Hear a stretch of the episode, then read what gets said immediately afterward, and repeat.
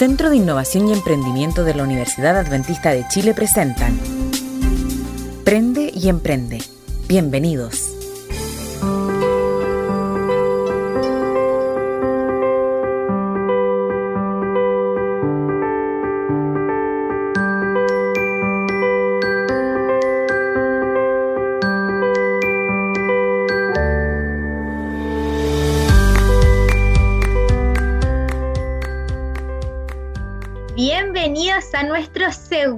Podcast Prende y Emprende por parte del Centro de Innovación y Emprendimiento de la Universidad Adventista de Chile que busca motivar el ecosistema emprendedor de la región de Ñuble. Mi nombre es Elizabeth Gutiérrez, soy parte del Centro de Innovación y Emprendimiento y tengo el agrado de presentar a nuestro director del CIE, Gerson Rodríguez. Gerson, ¿cómo estás?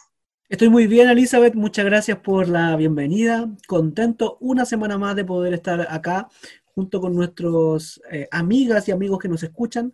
La semana pasada tuvimos nuestro primer podcast, estuvimos discutiendo algunos temas muy interesantes que nos parecía eh, importante de plantear con un interesante tip de educación financiera, con una muy buena entrevista. Allí hay varias cosas que rescatar, los chicos y las chicas que nos escuchan.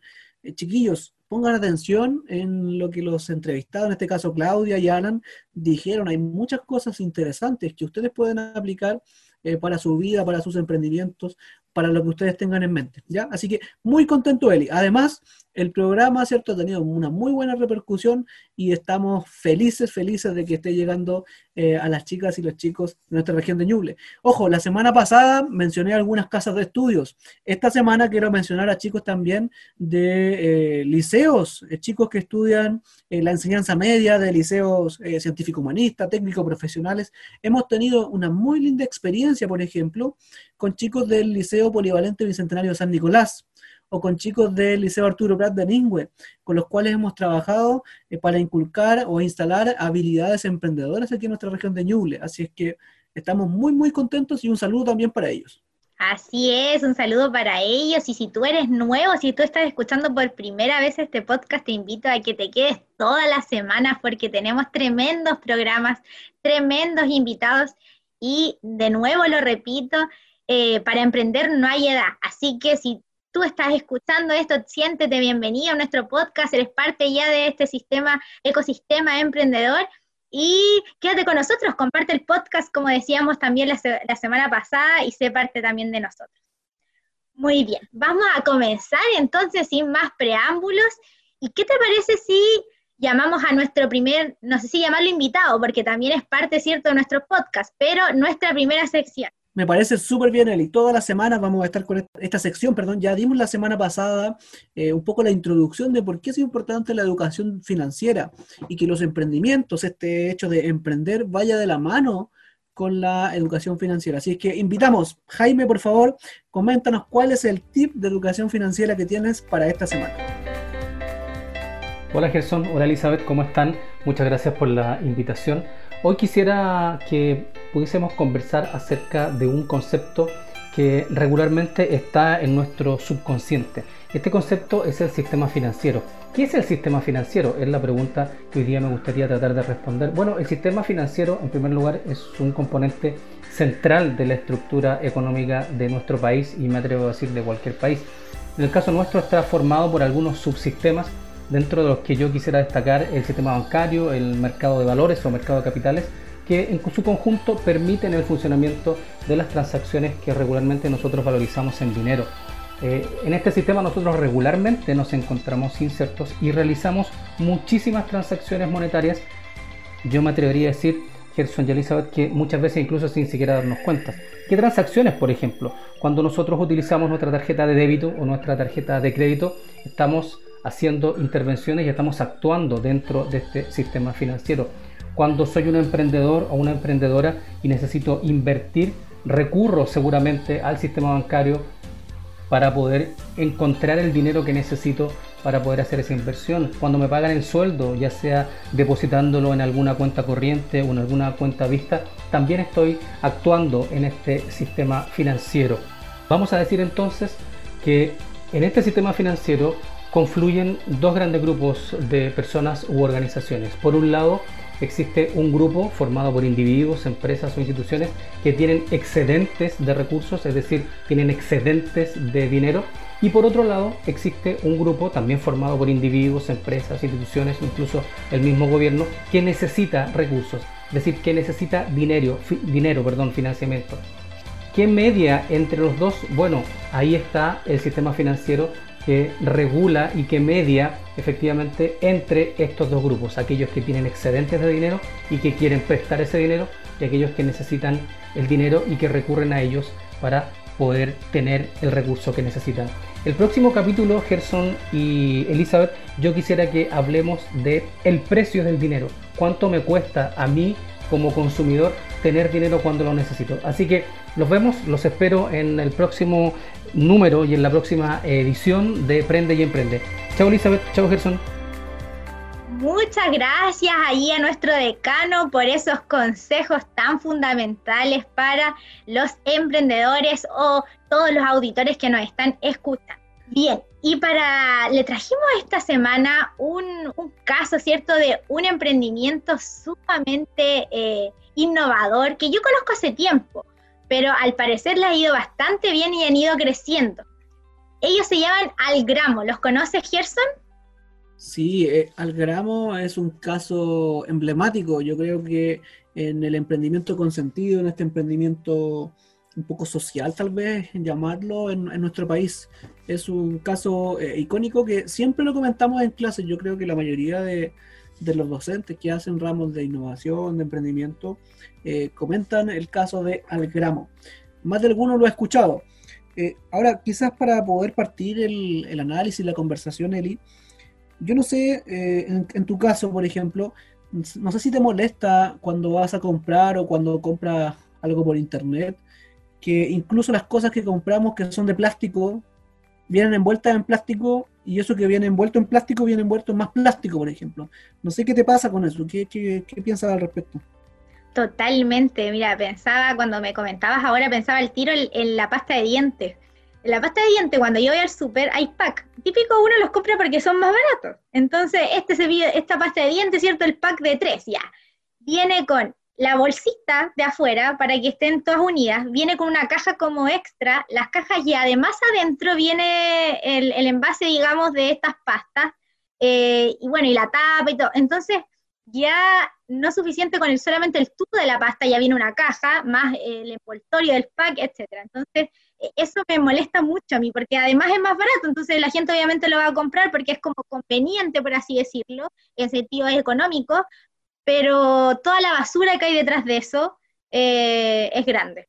Sí, un poco tiene que ver con una, una de las problemáticas que eh, las personas del gramo identificaron, eh, en este sentido de poder un poco reutilizar lo que ya tenemos. Para los amigos que tal vez no conocen el caso, mm, Algramo es una empresa que se dedica a poder vender a granel ya ciertos productos de la canasta básica o de primera necesidad.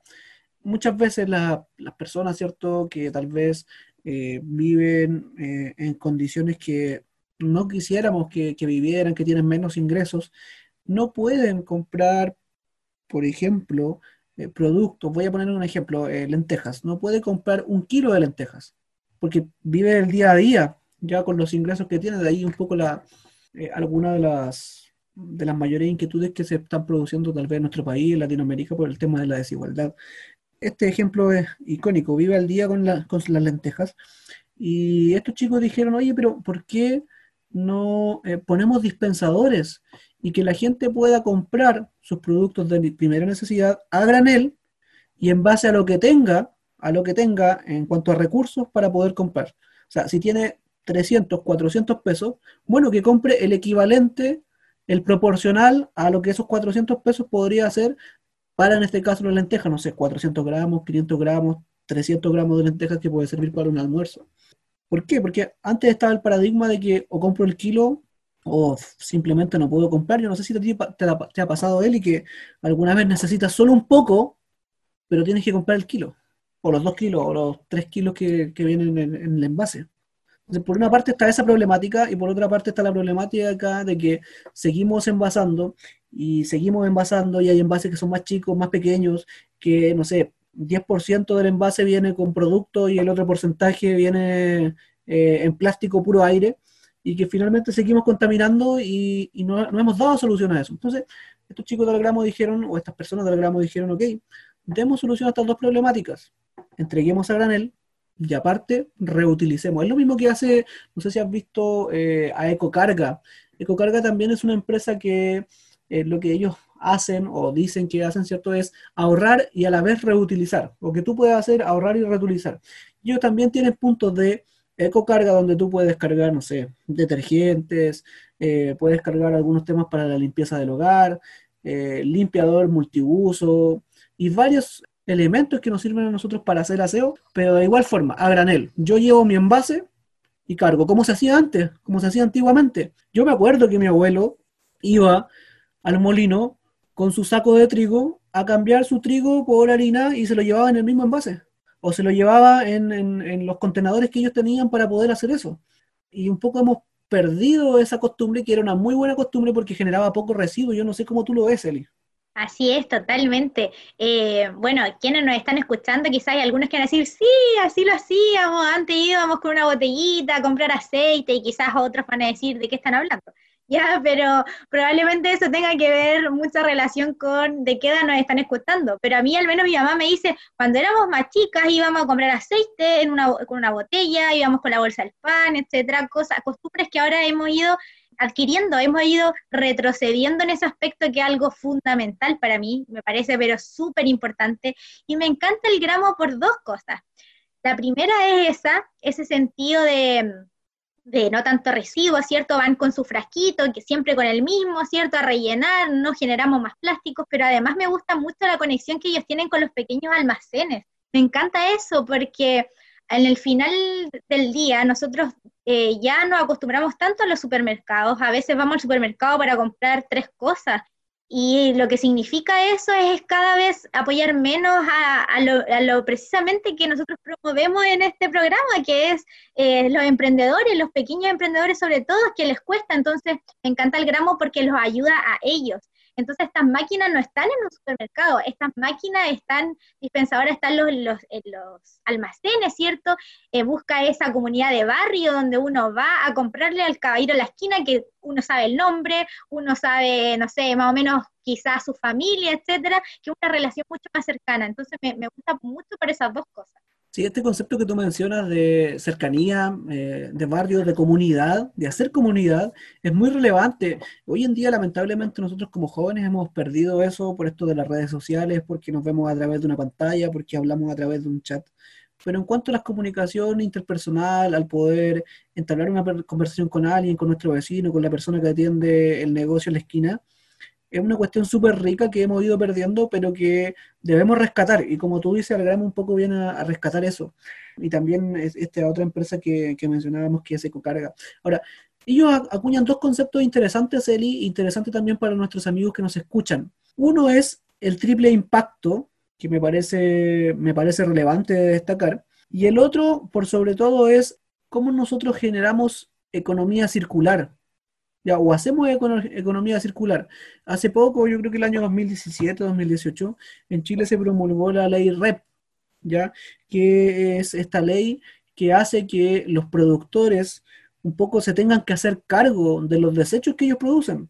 Eh, por cada lata de, bebida, por ejemplo, que nosotros consumimos, eh, nosotros nos quedamos con, la lata en casa, se termina transformando en un desecho, eh, lo tiramos sin mayor conciencia tal vez, y va a parar a un, a un vertedero, va a parar a un relleno sanitario, pero, pero no hay mayor economía circular de por medio. Entonces, me parece que son dos conceptos que nosotros debemos ir acuñando y que son esenciales para que nuestra sociedad pueda, pueda avanzar. Y como jóvenes somos llamados un poco a, a, hablar de estos conceptos. Yo no sé, Eli, a ti, ¿qué te pasa con este concepto de triple impacto? No sé qué tanto conoces, por ejemplo. Sí, eh, bueno, en relación a lo, anterior que hablabas de la economía circular, también te quería comentar que es sumamente importante que no pensemos que esto es solamente para las grandes empresas, esto parte por cada uno. Eh, seamos conscientes de, esa basura, cuánto estamos generando, bueno, se la lleva el camión de basura, pero y ahí donde va, entonces creo que, que parte de cada uno. Y en relación al triple impacto, bueno, así como la palabra lo dice, ¿cierto? Ya no solamente las empresas buscan la parte económica, y es lo que también queremos apuntar, ¿cierto? Con estos también podcasts, que tomamos conciencia de eso, que si nosotros queremos emprender, no solamente eh, pensemos en la parte económica, que sí es fundamental, porque probablemente las personas emprendieron porque por una necesidad económica, ¿cierto? Pero no solamente eso, sino que también hay una parte que ya lo comentábamos, ¿cierto? Medioambiental y también hay una parte social. En este caso, eh, en el caso del gramo, se hacen cargo de las tres. O sea, desde un punto de vista económico, el negocio parece ser rentable. Desde un punto de vista social, resolvemos la necesidad que las personas tienen de poder comprar eh, productos en menos cantidades. Y desde un punto de vista medioambiental, también estamos comprometidos con esta parte de la economía, de la economía circular. Un poco para comentarle a las amigas y amigos que nos escuchan. La propuesta de valor que se que se entrega en este tipo de economía o en los productos que terminan siendo circulares, eh, lo que hacen es extender la vida del producto. Es decir, eh, el sistema o el, servicio que el producto, que producto generaba, eh, ahora se alarga, ya se alarga. Y lo que vamos generando es un consumo un poco más colaborativo. Y aparte que con todo este tema de la economía circular, nosotros hace un tiempo, por ejemplo, tuvimos algunas charlas con una fundación que es Fundación Basura, y ellos tienen un eslogan bastante interesante, una frase que nos gustó mucho.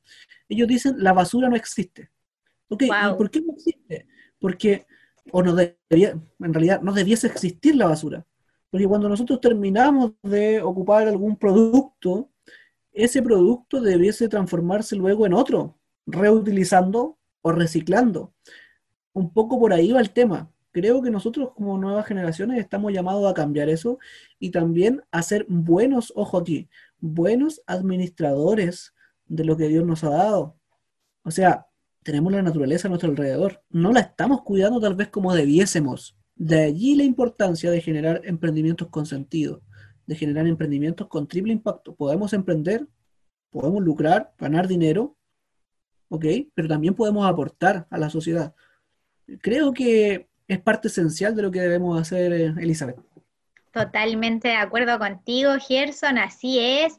Dios nos regaló tantas maravillas y debemos cuidarlas, así es. Y bien, alguien que también pensó en esto, en el triple impacto, es la invitada que tenemos el día de hoy.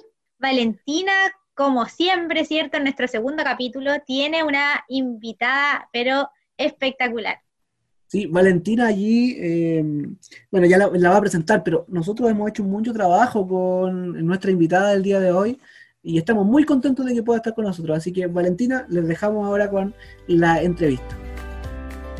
Gerson y Elizabeth, muchas gracias otra vez más porque hoy les quiero comentar que tenemos una invitada muy querida por nuestra facultad, por nuestro Centro de Innovación y Emprendimiento y en lo personal también, una emprendedora, mujer emprendedora por lo demás, eh, de la región de Ñuble, que amorosamente y muy colaborativamente se aceptó acompañarnos en esta oportunidad para contarnos un poquito también de su experiencia y compartir eh, ciertos aprendizajes para nuestra audiencia y para motivarnos a emprender. ¿Cómo está, tía Alejandra? Eh, yo sé que hay cierta confianza, así que eh, por eso la trato de tía y cariño detrás y me alegra mucho tenerla en esta oportunidad con nosotros. ¿Cómo está? Muy bien, Valentina, muchas gracias por la invitación. Hemos trabajado en otros semestres juntas, así que feliz de que me trates de tía. gracias por la confianza también. Eh, yo la conozco y le tengo mucho cariño, pero yo sé que nuestra audiencia no. Así que quizás si nos puede contar un poquito qué hace, eh, cómo esto del emprendimiento, porque le he tirado hartas flores, pero también quiero que usted misma explique un poquito eh, y se pueda dar a conocer a quienes nos están escuchando hoy. Bueno, mm, el trabajo que yo hago es principalmente eh, relacionado con el medio ambiente. trabajo en reciclaje textil, ese es como mi principal enfoque pero además de eso, estoy enfocada en poder eh, dar trabajo, en poder dar oportunidades de trabajo a las personas que están eh, con más dificultades para poder hacerlo. He trabajado un tiempo con la reinserción laboral, eh, me interesa también trabajar con la inmigración, así que tenemos varios, varias áreas de trabajo en este emprendimiento. ¿Y cómo se llama su emprendimiento? Se llama Revista Chillán, también pensando en el revestir, en el... Mm reusar, reciclar. Súper, sí, es, es, bueno que, lo comente porque eh, vamos a conocer hoy a Reviste Chillán.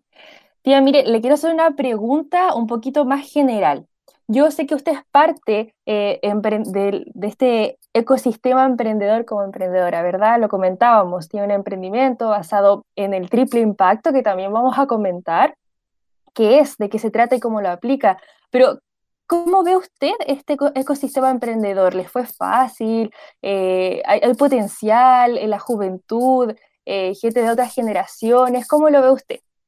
Bueno, yo creo que hoy en día em, hay muchas ventajas de trabajar con el triple impacto, no así cuando yo recién empecé. De hecho, antiguamente las empresas se medían por, por lo, lo sostenible que eran en el tiempo desde el punto de vista económico. Y, desde que hemos empezado a dar cuenta de todos los daños ambientales, de la falta de criterio con los recursos, se empezó a hablar de otro concepto que era la sustentabilidad. Y esta sustentabilidad no es tanto desde el punto de vista em, ambiental, sino que además tiene un tercer impacto que es el social.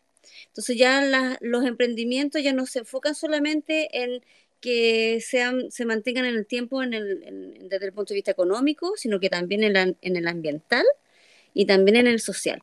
Y eso yo me he enfocado en este, este último periodo de trabajo, teniendo eh, un, tratando de hacer un perfecto equilibrio entre esto. Sin duda, desde el punto de vista económico es importante, porque todos generamos, queremos generar ingresos o, o, producir empleo, ¿cierto? Pero no podemos dejar de lado eh, nuestra responsabilidad ambiental, de, que, de hacernos responsables de nuestros residuos, por ejemplo, o de dar oportunidades eh, realmente con, con, buenas prácticas laborales, por ejemplo, o trabajar con el precio justo. Entonces, de eso se trata en, en este caso el triple impacto.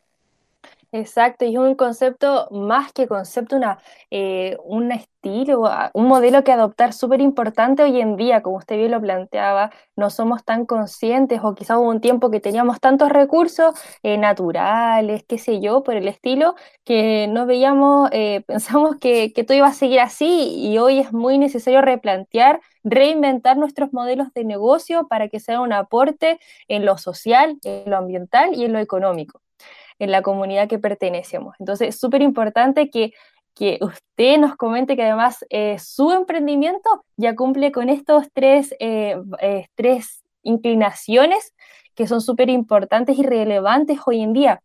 Por eso yo le decía, ¿cómo veía usted esto del ecosistema emprendedor acá en la región Ñuble en específico?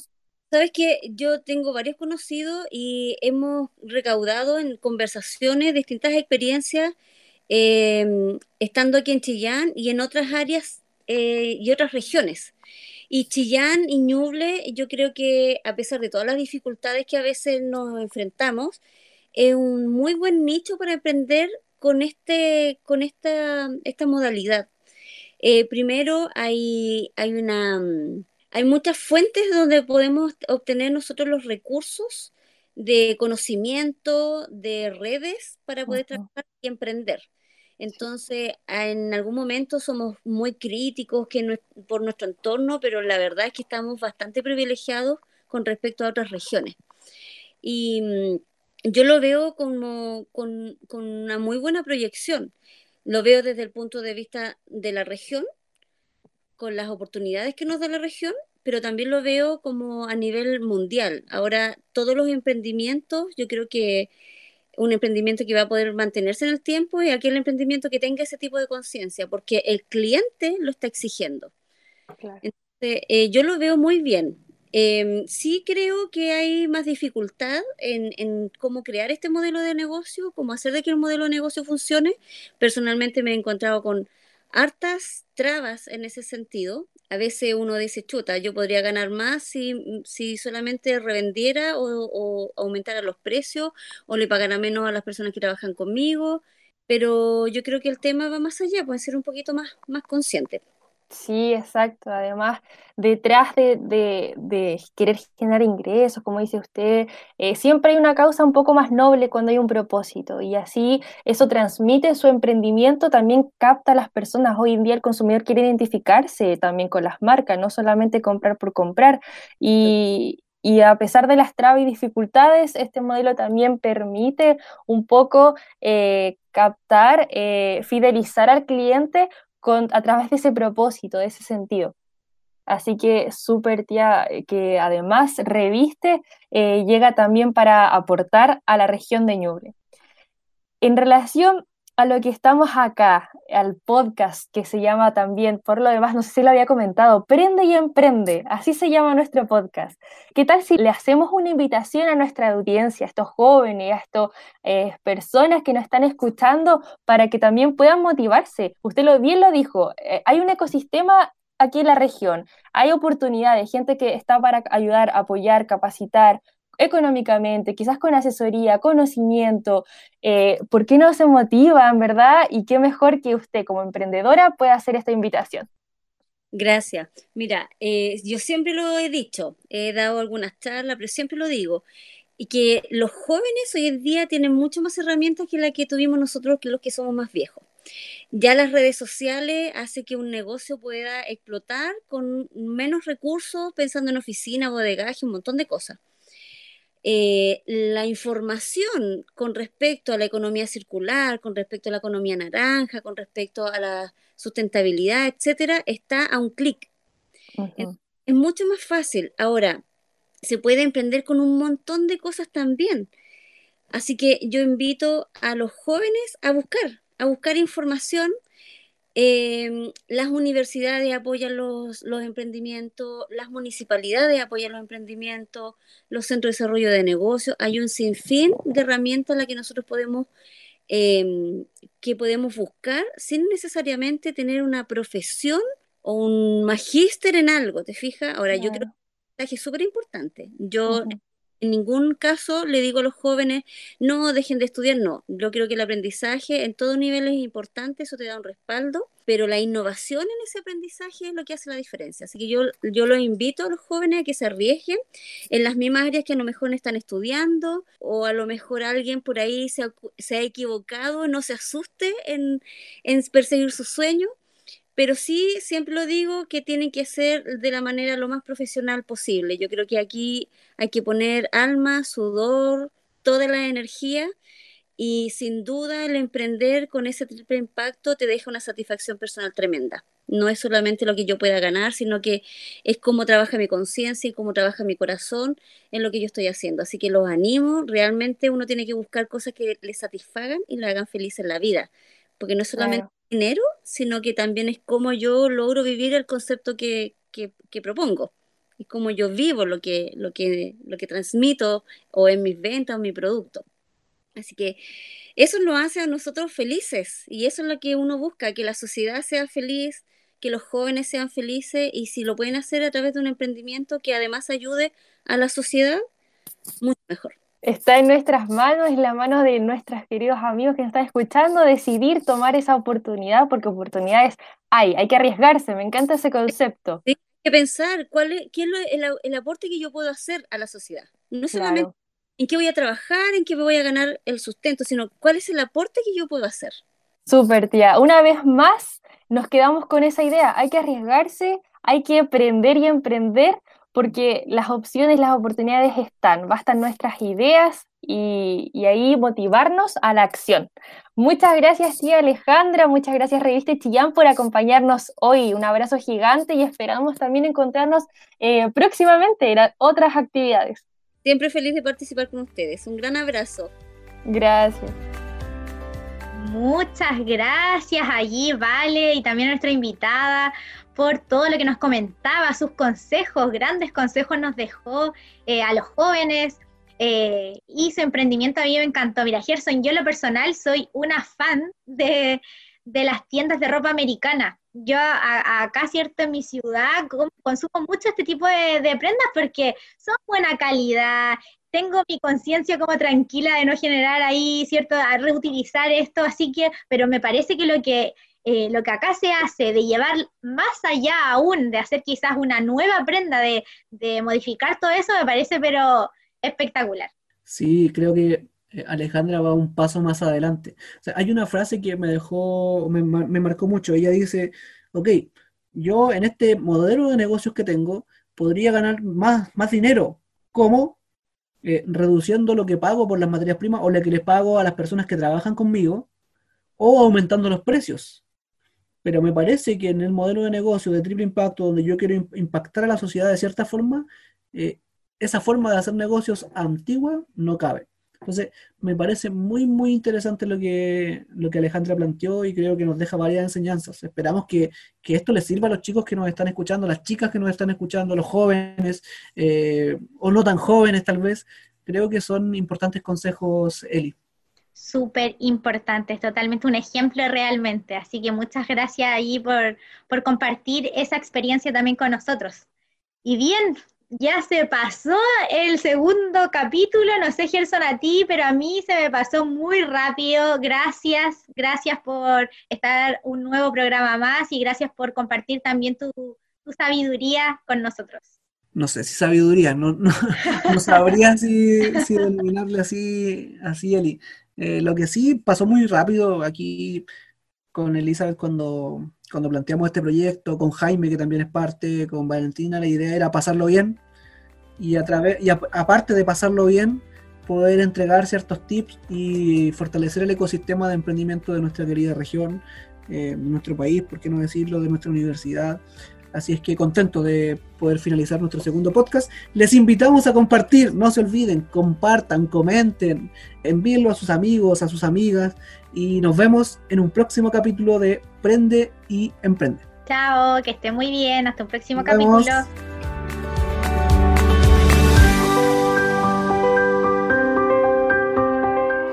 Fue Prende y Emprende del Centro de Innovación y Emprendimiento de Universidad Adventista de Chile. Gracias por sintonizarnos.